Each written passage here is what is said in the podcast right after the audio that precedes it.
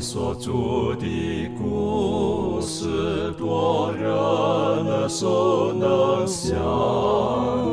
如可如今人爱慕，与众静听欣赏，不等升到荣耀的方，新歌齐声同唱，仍旧是主转将不忘。我很难说那故事，永垂不朽传万代，在天仍然的诉说主耶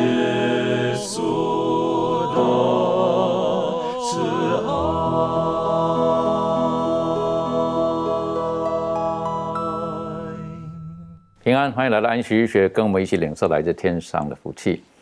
呃，在上一次我们一起学习了圣经当中关于洪水的这一段。当然，因为罪恶满盈，上帝他出于他的怜悯，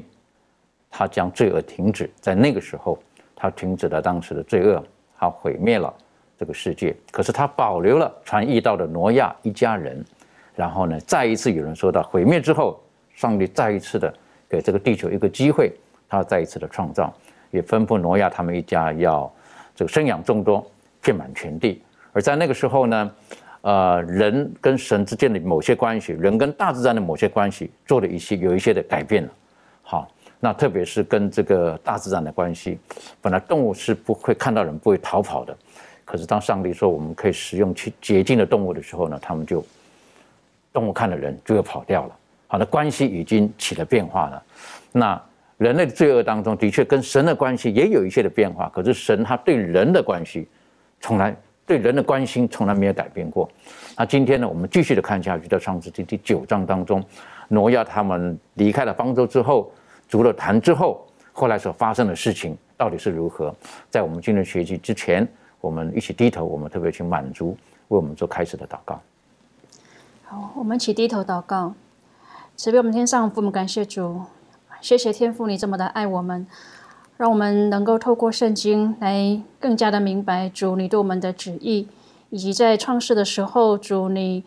为了创造人类的那一种爱，我们求天父继续的看顾带领我们，让我们继续来研究创世纪的时候，能够求天父你开启我们属天的智慧。给我们悟性，让我们在今天的分享当中，能够更加的啊看见天父你的慈爱，也为我们能够啊熟记这一些教训，在我们的生命当中作为一个见解，使我们能够顺服啊听从上帝的话，使我们的生命可以走在主你的道路当中。求天父你继续的来看顾引导我们，我们愿将以下的时间恭敬的摆上，求天父带领。这是我们的祷告，乃是奉靠主耶稣基督的圣名而祈求，阿门。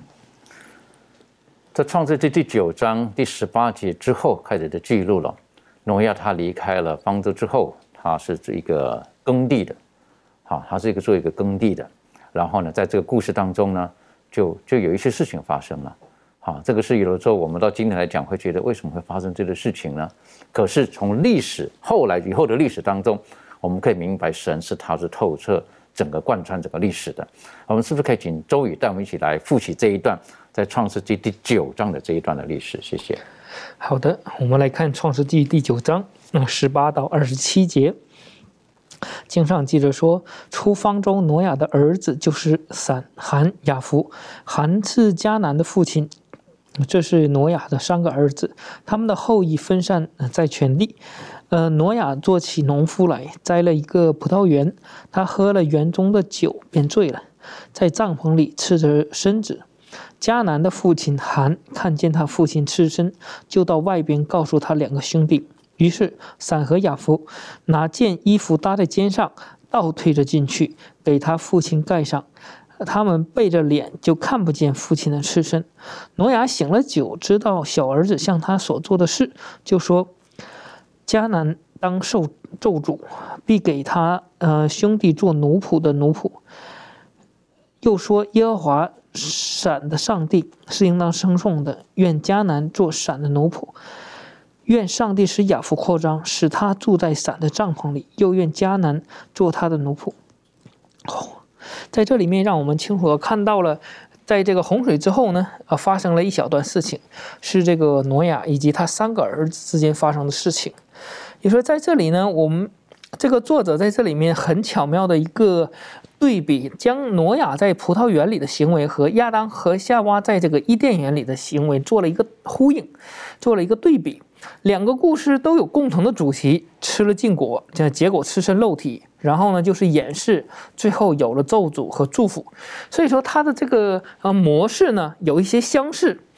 所以说，在这里面，这个作者这样解释，他说，挪亚重新连接上了亚当的根源。不幸的是，他继续了那段失败的历史。也说，当这个洪水之后，挪亚的一家从这个方舟出来的那一刻，他们重获新生，其他的人类已经不在了。那么，在这个时候呢，他呃，他所做的一切呢，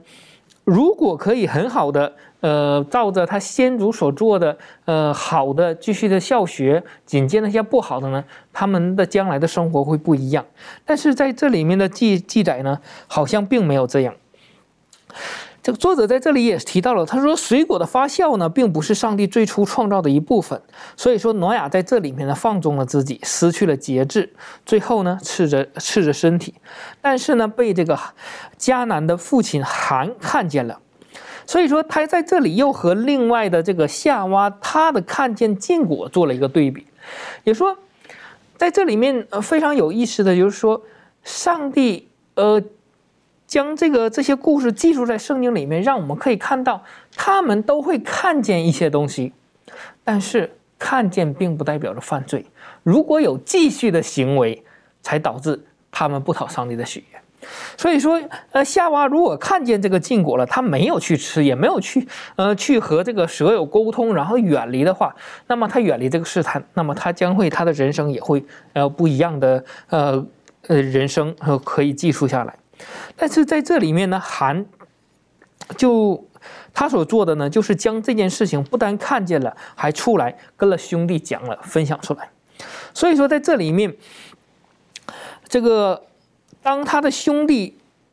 相反的进去，然后最后给他父亲盖上的时候，很含蓄的谴责了韩的行为。在这里面，我们也可以看到，上帝教导我们要孝敬父母，但是，并不，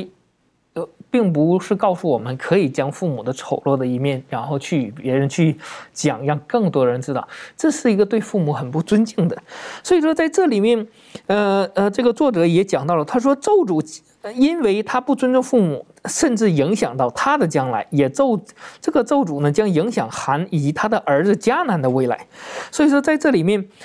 呃，告告诉这个我们，就是说，韩以及他的儿子迦南所做的一切，原来源自于他们对父母并没有那样的尊重。所以说，在这里面那个，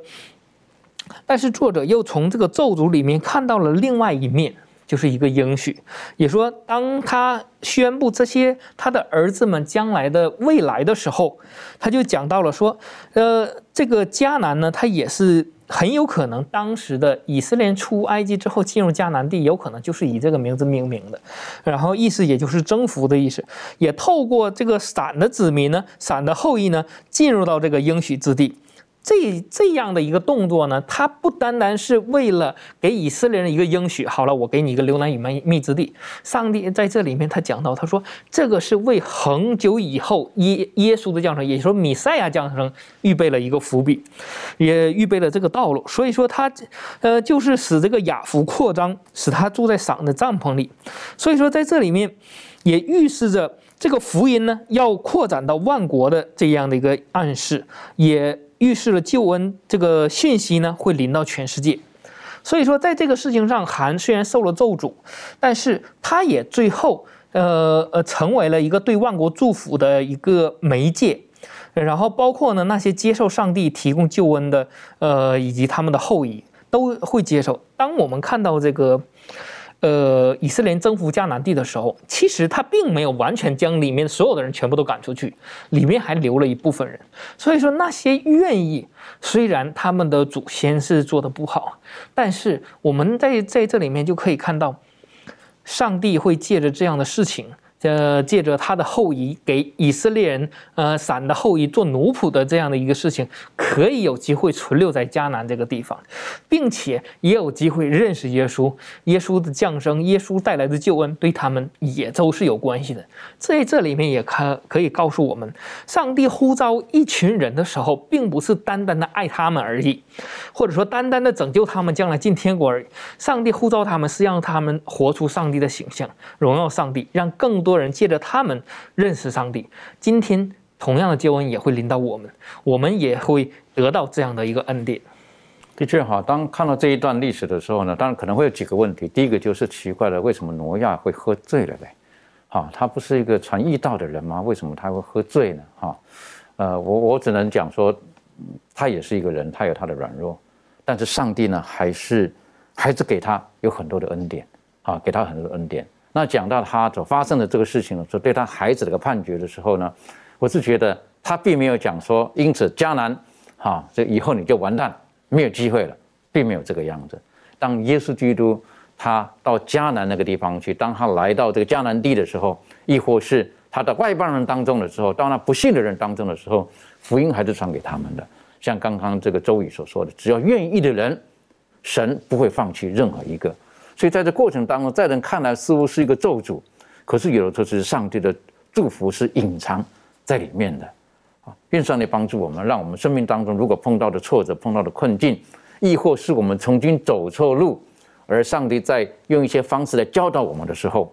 我们不要活在苦读当中，我们要相信神对我们生命当中最美好的安排。回头再来讲这个传译到的这个挪亚，他之所以会会犯这个事情。犯这犯下这种的错误，有的时候我们会觉得为什么会是这个样子呢？可是反观我们自己，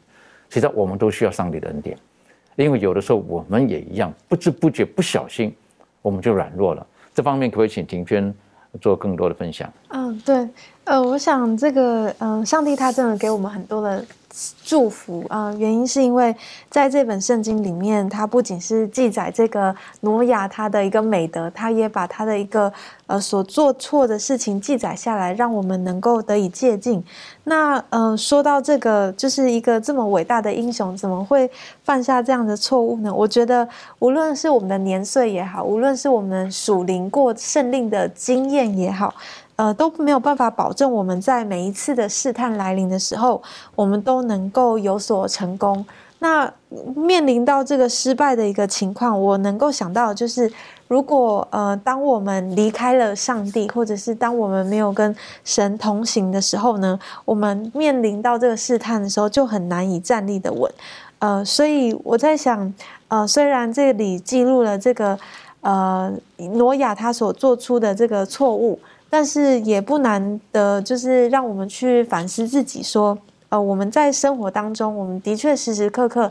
都需要谦卑自己，然后来去跟上帝同行，以至于当我们每一天的生活当中，我们呃才不容易就是做出错误的决定，或者是落入到呃就是撒旦的陷阱这样子。的确哈，我觉得，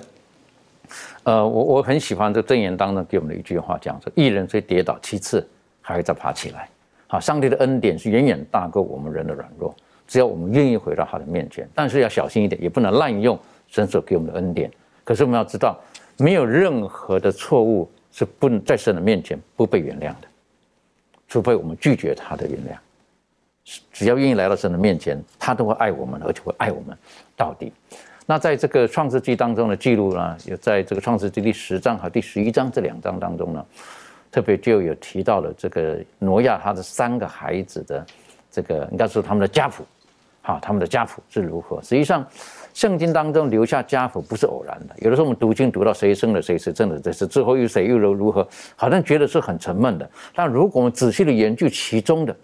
一些人名的时候，发现到上帝很多的隐藏的真理、隐藏的恩典在这个里面。这方面是不是可以请嘉乐带我们一起来复习？是我们经常在。在读到这个圣经中的家谱的时候，都很想要跳过去。我相信很多人都有这样的经验，我自己也在里面。我曾经就是每次翻到家谱的时候，我就想说，好翻翻过算了，读读下一个比较有趣的故事。但是就像像穆斯林说的，当我们既仔细研究里面这些家谱里面的名字跟细节的时候，我们会发现到，其实都有理由的，都有理由。像我们今天研究的这一个创世纪第十章。我们不会，当然我们不会读完整个十章，里面都是各种各种不同的名字。但是，若我们仔细看看的话，这十章里面呢，有一些些地，有一些些名字是也许我们熟悉的。例如说，在第十节，他说他国的起头是巴别、以利、雅甲、贾尼，都在示哪地。哎，巴别的话，就让我们想到我们今天这一课讲到这个巴别塔的巴别。那还指着一个地方。那后面的时候，如果看第十一节，他也说从那地出来往亚述去，然后呢，怎么样建造尼尼微、利和伯、加拉，这些都是我们似乎在圣经里面都会经常听到的一些名字。像亚述就是亚述人、亚述国，尼尼微就是这一个呃约拿，约拿说要去传福音的这个城市。那这些记载到底有什么用呢？经常很多这个历史学家。或者贫贱学家，他们都会讲说，圣经其实是从这个不同的文化出来的，洪不管是洪水的事件创造的这件事情，等等等等，甚至讲到说上帝如何创造这一个这个整个呃原文里面希伯来文沙马印的这个问题，讲说哦，其实我们是这个圣经是借由这些文化里面呢拿出来故事，然后套用了我们自己的神学观，然后呢出来了圣经。但是我们从这一些家谱里面。包括在创世纪第五章里面记载，从这个亚当夏娃到挪亚的这个家谱，我们看见到说这整个连贯性，圣经在这里要证明给我们说，它不是来自一个人类的一种想法，它是来自上帝的一个一本书的记载，所以这确确实实的历史记载，应该是成为我们的这一个呃其中一个我们可以相信这本书的理由。这样，就作者学科作者在这学科还有说，那七在创世纪四十六章那里呢，那七十个国家预示着雅各家族的七十个成员，以及在旷野的七十个以色列的长老，七十个国家和七十个长老呼应以色列向万国的使命，至高者将地业赐给列邦，将世人分开，就照以色列人的数目立定万民的疆界，沿着同样的路线，耶稣差遣了七十个门徒到各城各地去传福音。这整个历史的根据就是就是，其实就是要指把我们指向这整个圣经里面的一个重点。比如说，在路加福音三章二十三到二十八节里面呢，路加是写给这个外邦人的一本书信，不像是这个马太、马可一样。但是他这里呢，与与马太的这一个呃家谱有一些差，它顺序开始不一样。那理由是什么？他是从耶稣基督开始的二十三节，直到下来，他就继续说什么？他说年纪三十岁，那约瑟的儿子，约瑟是西里的儿子。然后下下下下到最底的时候呢，在第三十八节，他说以诺士是赛特的儿子，赛特是亚当的儿子，亚当是上帝的儿子。路加就是先从耶稣开始说，你们看见的这个耶稣，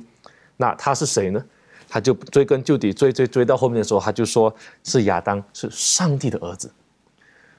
这里这是一个非这这是证明说圣经是真实的一本书，不是来自我们自己的想法，不是我们自己乱编的。当然，若是从现在的历史上来看呢，也许这些记载人们会说有一些偏差，但我们是凭着信心去接受圣经里所说的每一句话。我们相信说这些的记载，这这些记载帮助我们能更加好的理解我们先祖家族之间以及历史故事之间是如何更好的连串起来。正好，我想这个家谱呢，会让我们了解到这个呃它的历史性，好，它的连续性，还有它的真实性，好。如果我们忽然讲某某人，你是谁的后代等等的，你凭什么证明这一个？把家谱拿出来。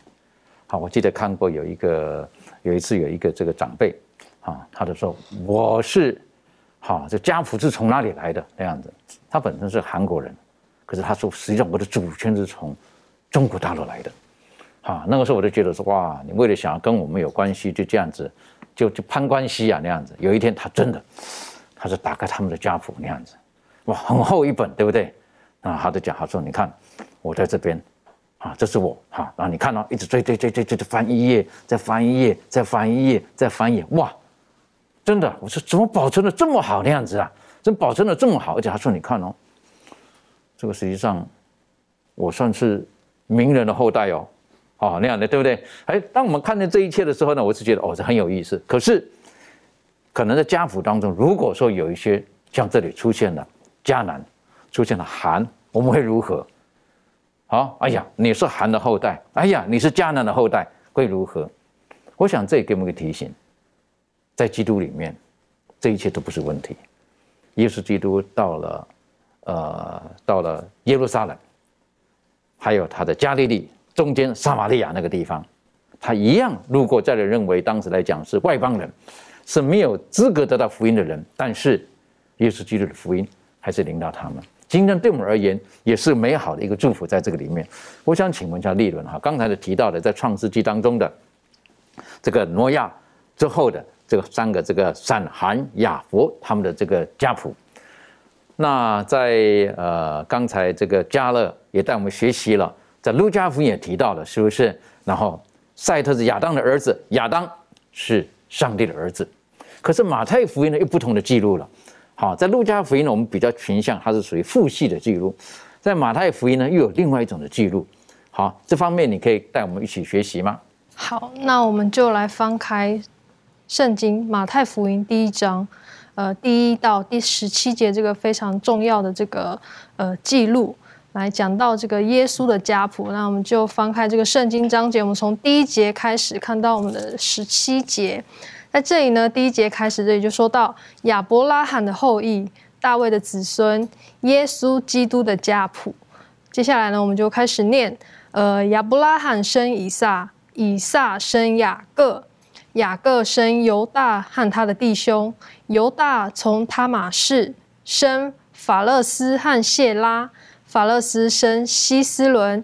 希斯伦生亚兰，亚兰生亚米拿达。亚米拿达生拿顺，拿顺生沙门，沙门从拉合氏生波阿斯，波阿斯从路德氏生俄贝德，俄贝德生耶西，耶西生大卫王，大卫从乌利亚的妻子生所罗门，所罗门生罗波安，罗波安生亚亚比亚，亚比亚生亚萨，亚萨生约沙法。约沙法生约兰，约兰生乌西亚，乌西亚生约坦，约坦生亚哈斯，亚哈斯生西西加，西西加生马拿西，马拿西生亚门，亚门生约西亚。百姓被迁到巴比伦的时候，约西亚生耶哥尼亚和他的弟兄。来到十十二节呢，这里就说到。迁到巴比伦之后，耶哥尼亚生沙拉铁，沙拉铁生所罗巴伯，所罗巴伯生亚比玉，亚比玉生以利亚敬，以利亚敬生亚索，亚索生沙都，沙都生亚金，亚金生以律，以律生以利亚撒，以利亚撒生马旦。马旦生雅各，十六节，雅各生约瑟，就是玛利亚的丈夫。那称为耶基督的耶稣，是从玛利亚生的。十七节，这样从亚伯拉罕到大卫，共有十四代；从大卫到迁至巴比伦的时候，也有十四代；从迁至巴比伦的时候到基督，又有十四代。那从呃这个。呃，马太福音呃第一章一到十七节所记录的这个耶稣家谱呢，我们可以看到是从亚伯拉罕到耶稣嘛。那其实如果我们从每一个人物的，我们可以看到有很多我们非常熟悉的这些名字。呃，我们可以看到说，其实如果我们回想从这个创世纪开始，我们就会看到说，其实呃从创世纪一直到这个新约呢，讲到这个家谱呢，上帝他对亚当。还有对这个亚伯拉罕的这个应许呢，其实我们都可以从这个当中每个人物的这名字当中看到这个事件的这个应呃应验。我们可以看到说，上帝的应许都是诚实可靠的。那我们会想到说，上帝曾经应许这个亚当说，将来这个女人的后裔要伤这个蛇的头。后来呢，耶稣就为就为这个子女所生。那而且呢，他是生在律法之下的。那上帝也曾经应许这个亚伯拉罕说过，说你的子孙将会多到。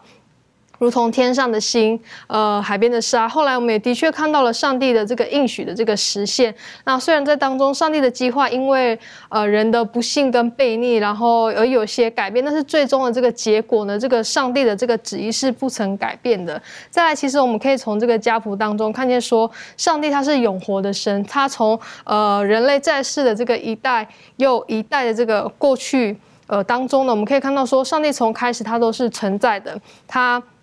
不仅他蛮有呃慈爱跟公义，他也根据他的教训来呃教导、来惩罚他的子民，然后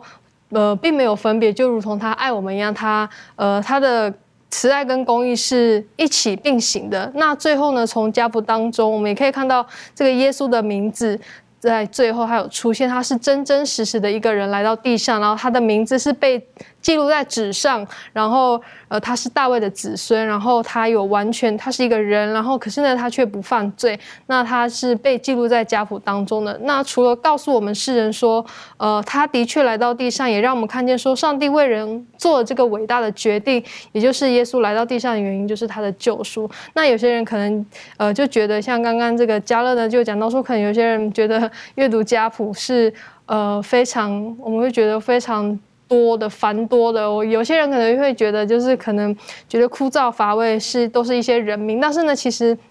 这个对我们的信仰来说是非常的重要的，因为我们可以从每一个世代、呃每一个家族、每一个名字呃当中，就是看见说他们从哪里来，然后他们往哪里去，在当中呃发生了什么事，上帝在当中呃。为他们做了什么事，然后以及对将来的影响跟呃这个结果，其实对呃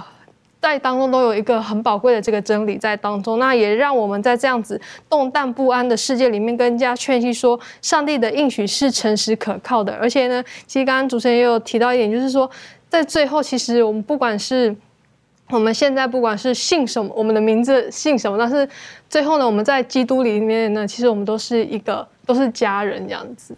我觉得，呃，如果我们呃在看这段这些家谱的时候，好，当然我们不管是从路加和马太，好，然后就提到的耶稣基督，好，那那我个人觉得在这边特别提到的，就是特别是在马太福音的这段家谱当中，哈，他提到的有几个妇女，最后讲到说玛利亚，啊，耶稣从玛利亚出来的，谁是从啊这比较拉合出来的，好，从他马斯出来的，哈，这些。我看到这些的时候，我是觉得马太是刻意写出来的，圣灵感动他。好，马太当然就是追溯到亚伯拉罕，啊，特别提到的是大卫。好，大卫的话呢，在以色列而言，他们觉得那是他们荣耀的君王。好，亚伯拉罕是他们的先祖。啊，他们提到这一切的时候呢，都觉得哇是非常荣耀的。可是其中却有一些人呢是有软弱的。好，那这个包括大卫有软弱。亚伯拉罕有软弱，是不是？然后这个呃，其中好多人有好几位，他们本身都不是完全的人，但是救恩却是透过他们来领导我们。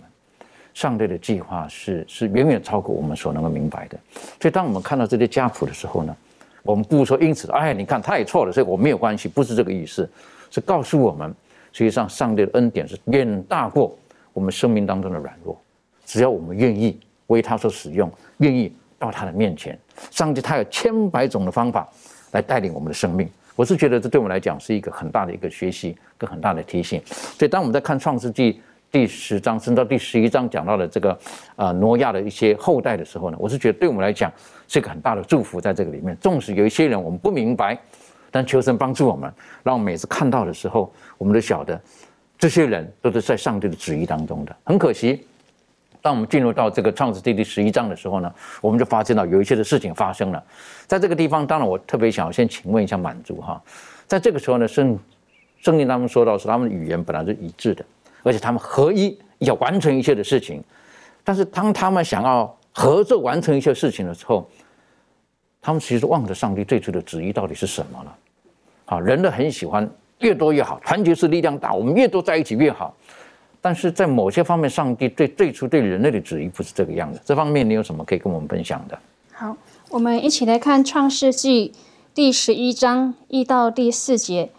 圣经说：“那时天下人的口音言语都是一样。他们往东边迁移的时候，在示拿地遇见一片平原，就住在那里。他们彼此商量说：“来吧，我们要做砖，把砖烧透了。”他们就拿砖当石头，又拿石漆当灰泥。他们说：“来吧，我们要建造一座城和一座塔，塔顶通天，为要传扬我们的名，免得我们分散在全地上。”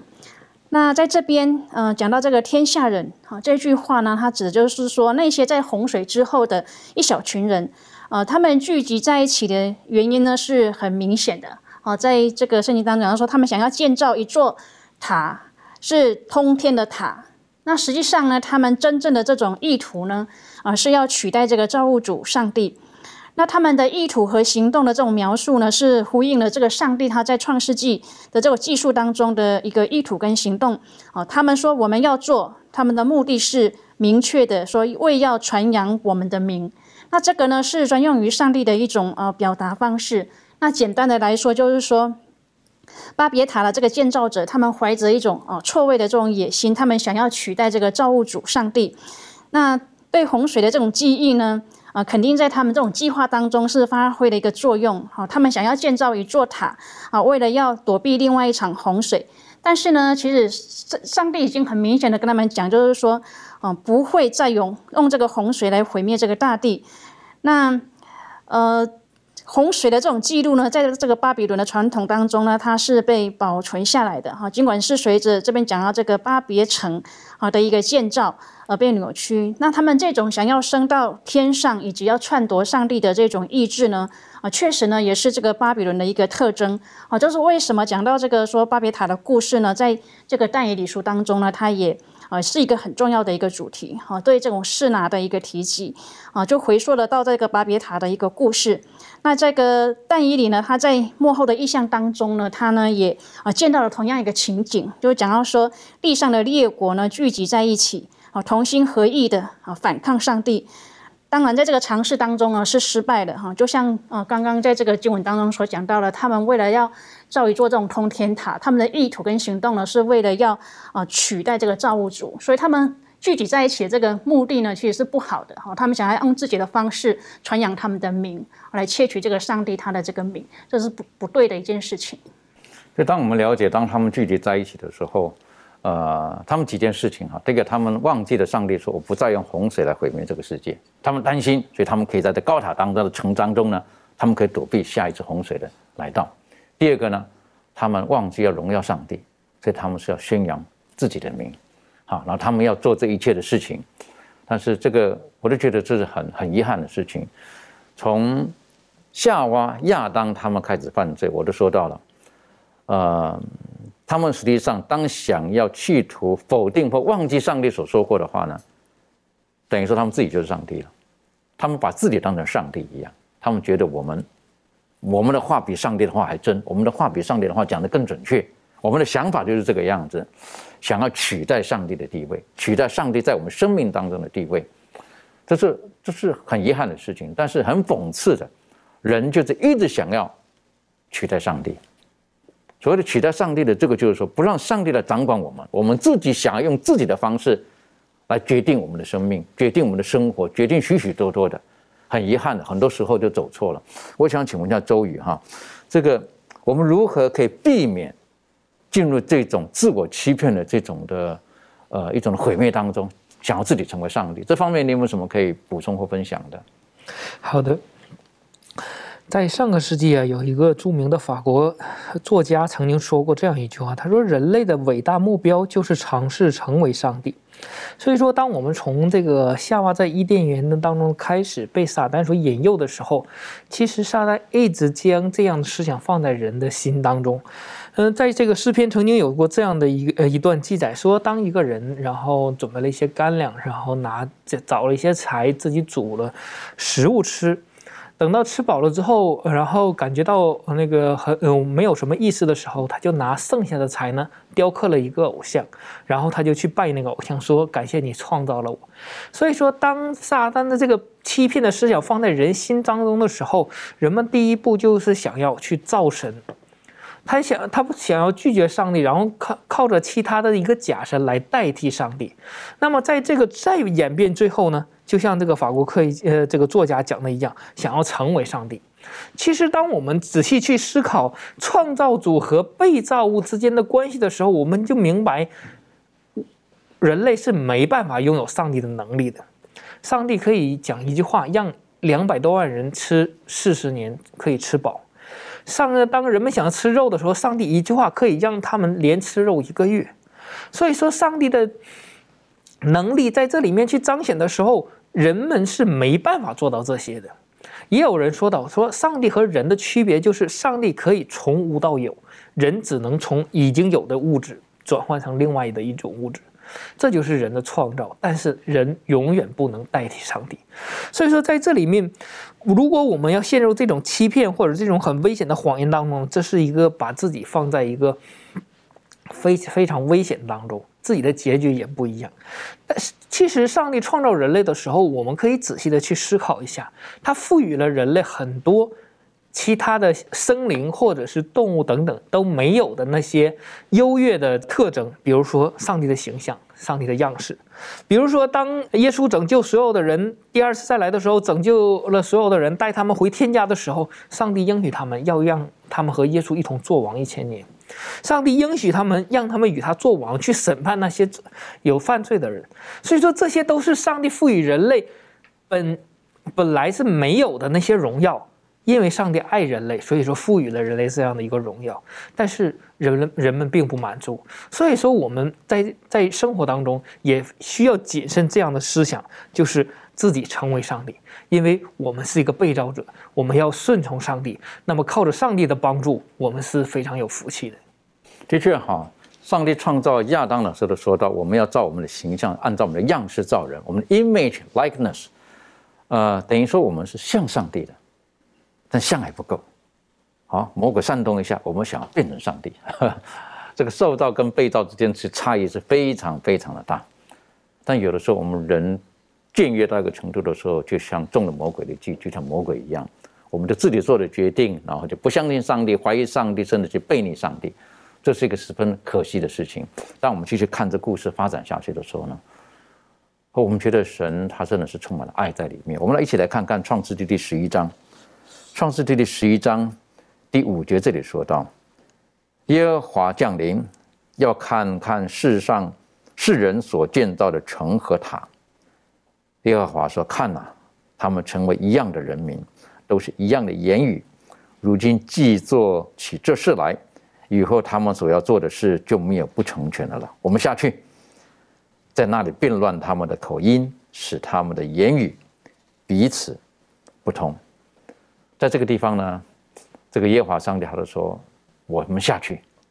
我是觉得这个是耶和华上帝他一个很大的一个行动哈，特别提到我们下去，好等于说。”三个一起哈 哈都下来了，所以要成就这个事情。在今天来讲，从从救赎的角度来讲，三一正正他们一起合作的，他们做这个动作实际上是为了拯救当时代的人。这方面，庭旭有没有什么可以再补充的？嗯，好，那我们来看一下，就是呃，刚才主持人所分享的这一段经文，提到说，呃，当这群人一直不断的在呃高抬自己，然后想要呃把这个巴别塔。盖起来，然后去来，呃，就是彰显自己的荣耀，或者是说彰显自己的一个呃作为一个想法的时候呢，呃，当我们越想要如此的去进行这样子的一个事情，就是想要彰显自己的时候，神他主动的，他要来到我们当中，然后来告诉我们一个更正确的方法。呃，我觉得当这个上帝他要下来，然后来面对这个。一个我们人类所做的一个错误的行为的时候，呃，我觉得我看见上帝他的一个美善跟他的怜悯，对，就是很多时候，呃，怎么说？就是当我们在面对一个人生的课题，或者是我们的人生方面有遇到一些困难的时候，我们总是想要用自己的一个方式跟力量，然后去创造出一个结果，对。但是上帝他总是会。呃，很乐意的要主动来帮助我们解决这样子的一个问题，呃，我觉得这个是我从这个呃这一段当中呢，我看见的一个上帝的怜悯。那如果回到说这个他们在建巴别塔的时候，然后所使用的这些努力，呃，最后变成一个无用、很可笑的一个情况的时候，其实我们会知道，呃，人的最后面对到自己的无知跟无能的时候，其实会更加失望。对，就是会会那种的失落感是很大的。而上帝他来呢，就是要帮助我们去做这样子的一个呃重新修复我们呃重建我们信心的一个时刻。所以呢，呃，我看见呃上帝他一直强调要我们去跟他建立起呃这个关系，或者是让我们更加的去相信他的一个很重要的一件事情。的确哈，所以在刚刚读的这几段经文当中，有两一个耶和华上帝说：“我们下去。”实际上呢，说什么？耶和华降临，他看看，要看看。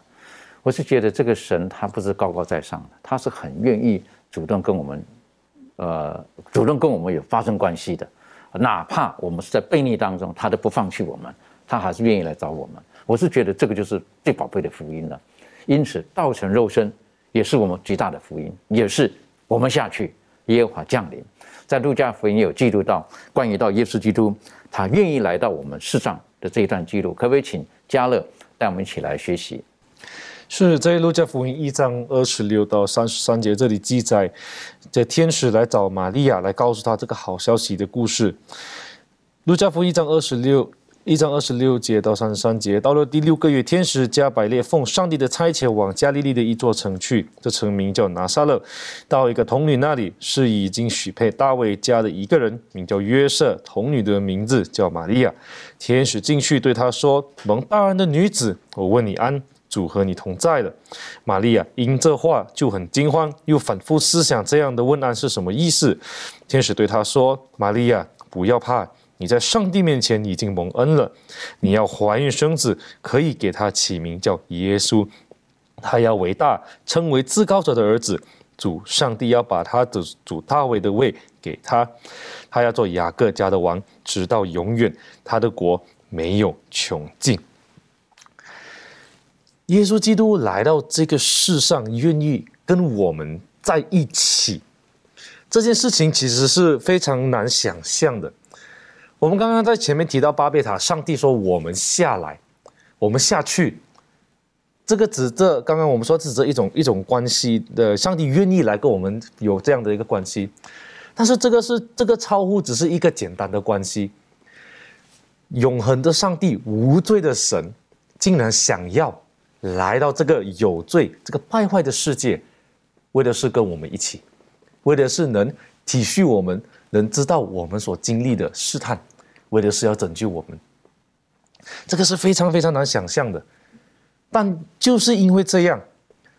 我们才有这个恩典，我们才有这一个机会，我们才有这个这个救恩的机会。我们真的没有办法借着自己的方法去寻找上帝。就像这也让我想到，在出埃及记二十五章八节，上帝说：“你要为我建一个圣所，我要与我的子民同住。”我要跟我的子民在一起。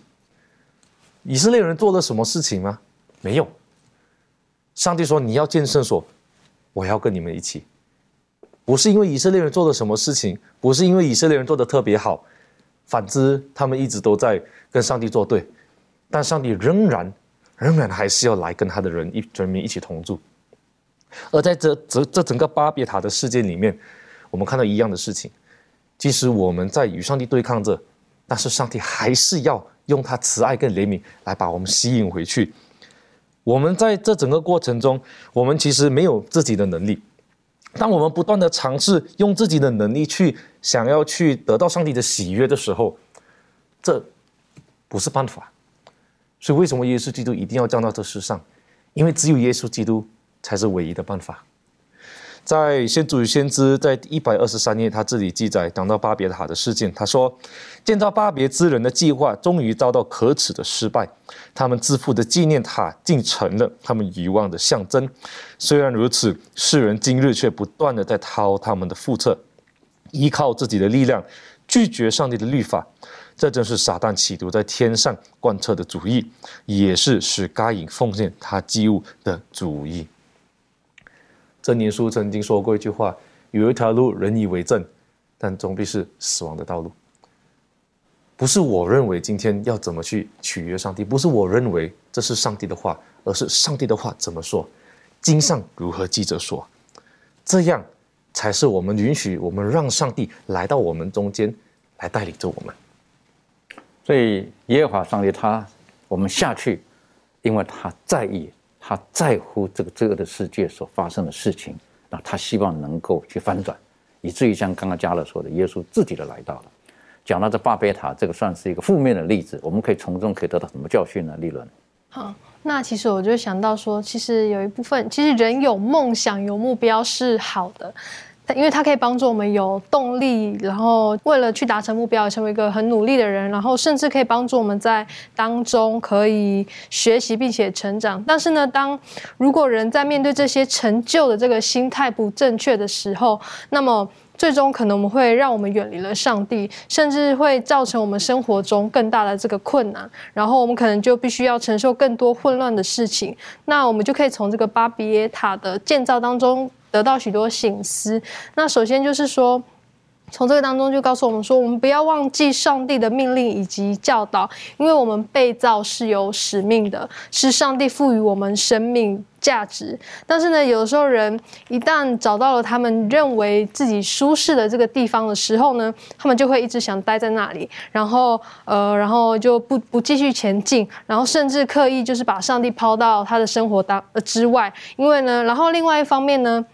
呃，有些人甚至就是呃，想要用我要来满足自我的这个欲望，然后上帝说什么呢？早已遗忘，然后就不再尊重上帝了。那再就是说，我们不要想像上帝一样，呃，甚至想取代上帝。那如果说我们从过去人类的这个历史当中，我就可以知道说，其实各世代有很多的人都想要去取代上帝，然后发明一些他们认为可以。让生活更好的事物，结果呢，却发现这些东西导致更糟的破坏。跟这个后果，那还有一些人想用这种呃一种很特别的方式来去诱骗人，来告诉大家说相信他们就是上帝。然后同样，其实我们也看到导致了很糟糕的这个后果。那其实呃，上帝并不怕我们能够做出什么样子伟大的成就，呃，因为人即使被赋予了我们被赋予了这个创造呃某些创造的能力，这些才干，但是呢，人永远都不会是神，呃，所以呢，我们也永远不会去。去超越上帝的这个能力，所以其实透过巴比巴别塔的这个事情呢，我们必须重新思考的，就是说，我们跟重新理解我们跟上帝的这个关系，也必须重新调整我们的这个观念跟我们的生活方式。的确哈，如果我们对上帝的认识不正确，我们可能就想取而代之；我们对他的认识不够完全，我们就觉得说我们可能更好。但如果我们正确的认识这个神，而且知道他的本质，他是这么样的爱我们的时候，实际上，我们所学到的就是应该把自己完全交托给他就好了。为什么？我们可以放心，我们不用担心。但是很多时候，我们人就是受到了仇敌魔鬼的影响。我们想要传扬自己的名，我们希望得到赢得更多的掌声，我们希望镁光灯可以注视着我们。所以，因此，我们内心当中，我们就把上帝的荣荣耀给淡化了，我们窃取了。上帝的荣耀，以至于我们都走在一条很不正确的道路上面。我是觉得这是一个比较可惜的部分。所以，当我们看到巴别塔的故事的时候，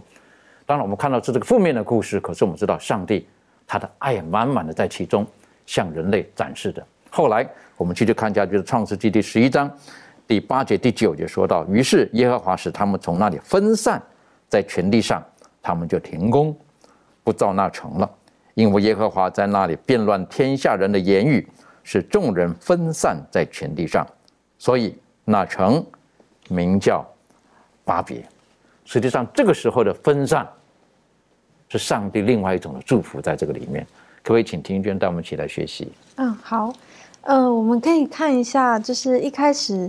呃，上帝对人的计划是什么，然后我们就可以明白说啊，为什么这个。呃，这群人，然后一直集结自己的力量，然后造一座高的城的时候，啊，把自己聚在一起，嗯，但是上帝最后要他们分散。我们看一下，在第呃创世纪的第九章第一节，圣经就说，上帝赐福给挪亚和他的儿子，对他们说：你们要生养众多，遍满了地。好，然后我们再看一下，在创世纪的第一章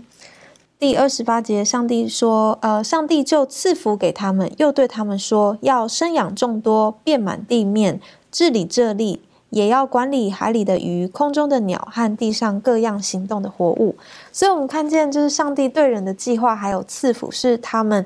呃要生养众多，遍满呃遍满了地。那呃。这个是上帝的一个权柄，跟他的一个命令，跟他放在我们生命当中的一个呃这个原则，跟这个就是使我们可以得到福气的一个呃方式。那在面对到这个巴别塔的这建立巴别塔的这群人民呢，他们违背了这个上帝的计划，说违背了上帝的计划，其实是他们违背了生命。违背了生命的方向，所以呢，上帝不愿意他们就是自取灭亡，所以上帝就不让他们聚在一起，然后甚至是呃，甚至是他们走向错误的方向，例如他们试着要联合起来他们的力量，呃，做出一个行恶的行为。并非是行善的行为，要传扬他们自己的名，而不是传扬这位造他们、赐予他们生命的创造主的名。所以，这样子的一个狂傲跟这种傲慢跟狂傲的这种情况下呢，会让呃越来越藐视赐我们生命的这位呃上帝。所以，呃，当然，上帝他不希望这样的事情发生，因此，上帝就将他们分散在全地，而这个。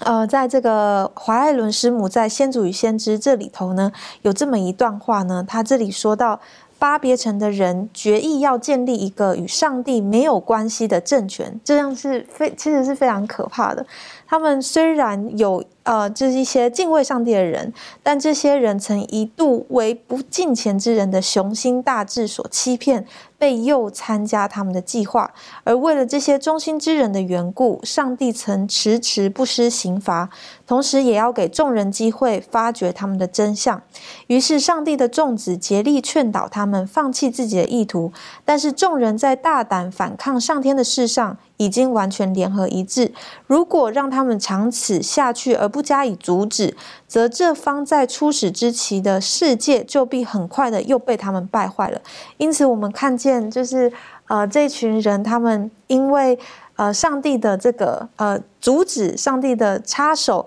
然后才让他们不至于真的走到这个灭亡的地步，反而是要给他们更多的赐福的。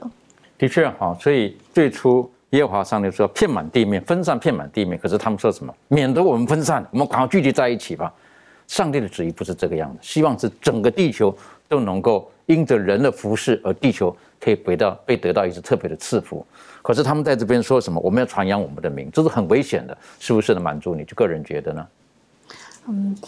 像嗯，在这边讲到说，我们都是按照上帝的形象所创造。如果没有主的这种慈爱胸怀的话呢，我们就没有办法拥有今天的一切。因此呢，我们要传扬的呢是这个主耶稣的名，而不是自己的名。我们要感谢主耶和华上帝，因为爱我们而对我们都有一个美好的计划啊，使我们可以领取他要给我们的永生的奖赏。如果呢，我们要坚持传自己的名，忘记将耶和华上帝是创造我们的主。它也是我们一切赐福的源头。这样的话呢，我们就会如同今天所讲的这个建造巴别塔的这一群人一样，下场呢，下场呢是非常的悲惨，而且是失去主的赐福的。的确，这是蛮可惜的一件事情哈。他们就是我要高举我们的宝座，我们要传扬我们的名。呃，今天我们身为一个教会，上帝的教会，我想请问周易，我们如何避免走向他们这种路，建立我们自己的巴别塔？好，今天我们一直都在讨论巴别塔的问题，但是我们很神奇的是，在这里面我们看不见上帝称他们有罪，或者是毁灭，或者是什么样的手段。当我们最后这一部分分享的是，上帝还借着巴别塔这件事情，对于他们，呃，给使他们分散的时候，变成流放者的时候呢，是对他们的一个救赎。所以说，在这里我们看到。当时建巴别塔的那些人呢？他们的目的和想法呢？呃，虽然还没构成犯罪，但是上帝说，如果让他们放任他们下去的时候是有危险的。所以说，上帝借着辩论口音这样的一个举动呢，使他们不会呃一直的有这样的想法下去。所以说，这个给我们今天的教会带来一个非常大的一个警告。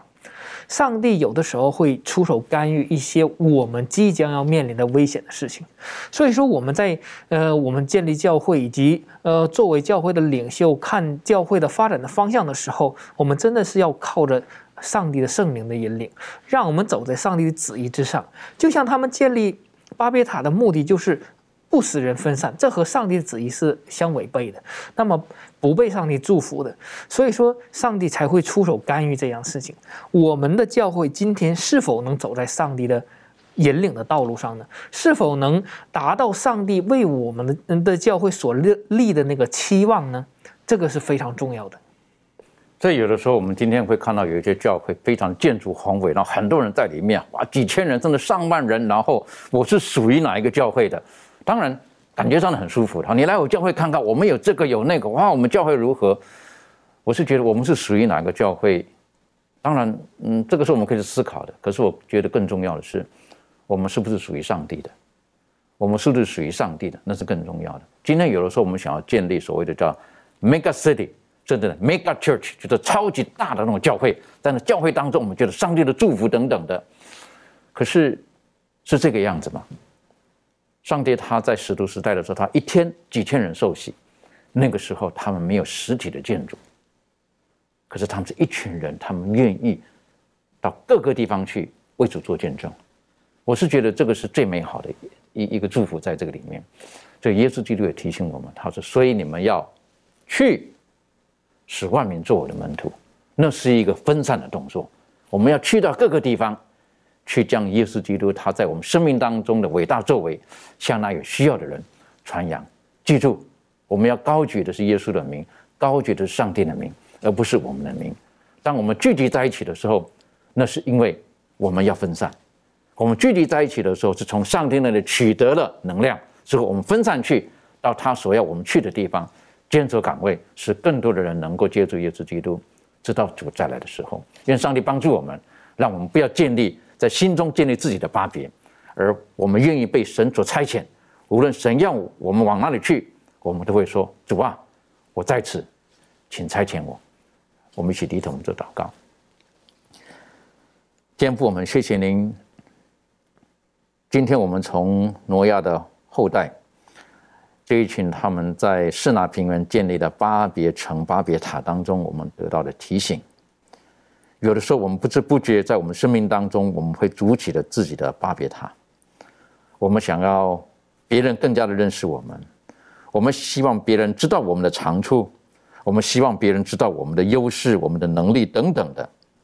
而我们很多时候忘了，这一切都是从神来的。我们所有的一切都是应当高举主你的名。父啊，帮助我们，让我们从今天的课题当中学习到，我们在基督里面。我们应当以基督为荣，以基督为我们的手。我们不应当建立自己的巴别，也帮助我们，让我们有一颗柔软顺服的心，让我们愿意走到主，让我们所去的地方，为的是使更多的人可以得到天国的福音。父啊，帮助我们，让我们学习与主同行，让我们学习进入到那贫困的地方。去到那有需要的人的面前，赢得他们的信任，